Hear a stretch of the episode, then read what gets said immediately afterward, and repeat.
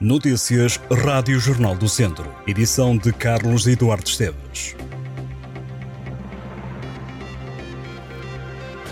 É sábado de carnaval, pois bem, há muito futebol para acompanhar do norte a sul do distrito. A divisão de honra joga-se este sábado, jornada 20. Sátão Castordeiro, Voselenses Lusitano de Vilmoinhos, Nelas Rezende, Paivense Nespreira, Val Açores Oliveira de Frades, Penalva do Castelo Sinfães, Lamego Canas de Senhorim, São Pedrense Ferreira Daves e Moimenta da Beira Mangualde. É a jornada 20, com início às 3 da tarde. Na próxima terça-feira de Carnaval volta a haver jogos. Já pode anotar na agenda jornada 23 da Divisão de Honra, Sinfães Voselenses, Canas de Senhorim Sampedrense, Lusitano de Vilmoinhos Lamego, Oliveira de Frades, Sátão Nespreira, Nelas e Rezende Castordeiro. Esta noite há baile de carnaval no pavilhão multiusos de Viseu. O baile começa às 10 da noite e é organizado pelos bombeiros voluntários. A festa recorda a antiga tradição dos bailes carnavalescos dos bombeiros e quer pôr a cidade de Viseu a dançar. O cartaz musical conta com atuações de David Antunes, Jéssica Cipriano e Emanuel Moura, além da banda Hi-Fi e do DJ JB, que irá encerrar a noite. Quem levar o melhor disfarce recebe um prémio.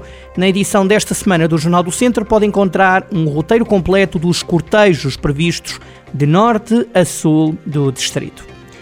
Um workshop em suporte básico de vida é o que propõe a Junta de Freguesia de Repeses e de São Salvador, em Viseu. A iniciativa vai decorrer a 5 de março no edifício multiusos em Vilmoinhos. Tem entrada gratuita, mas as inscrições são limitadas.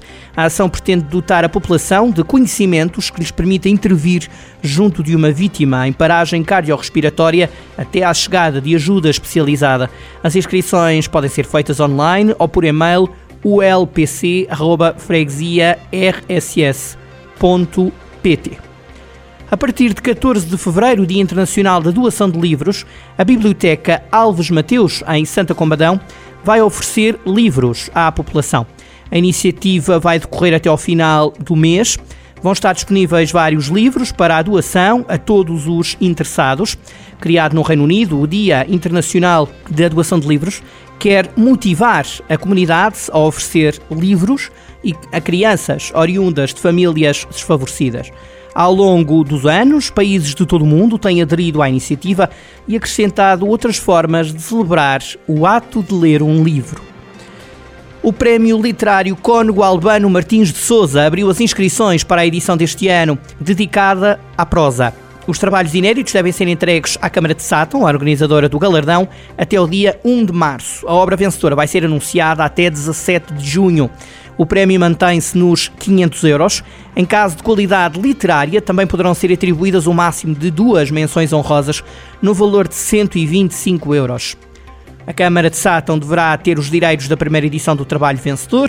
Os originais devem ser entregues sob pseudónimo e pelo correio devidamente registado e com aviso de recepção.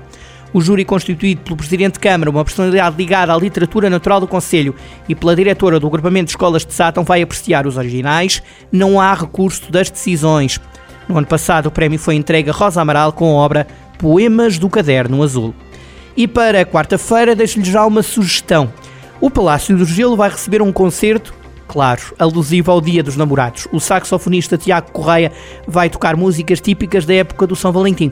O concerto decorre na Praça da Restauração, no piso 3 do shopping, a partir das 8 da noite. O Palácio do Gelo promete um espetáculo intimista que perdurará na memória de todos. Tiago Correia, que é também maestro, já pisou palcos nacionais e internacionais. No dia de São Valentim há ainda um concerto especial para ver, ouvir, desfrutar e aproveitar no Palácio do Gelo. Estas e outras notícias em jornaldocentro.pt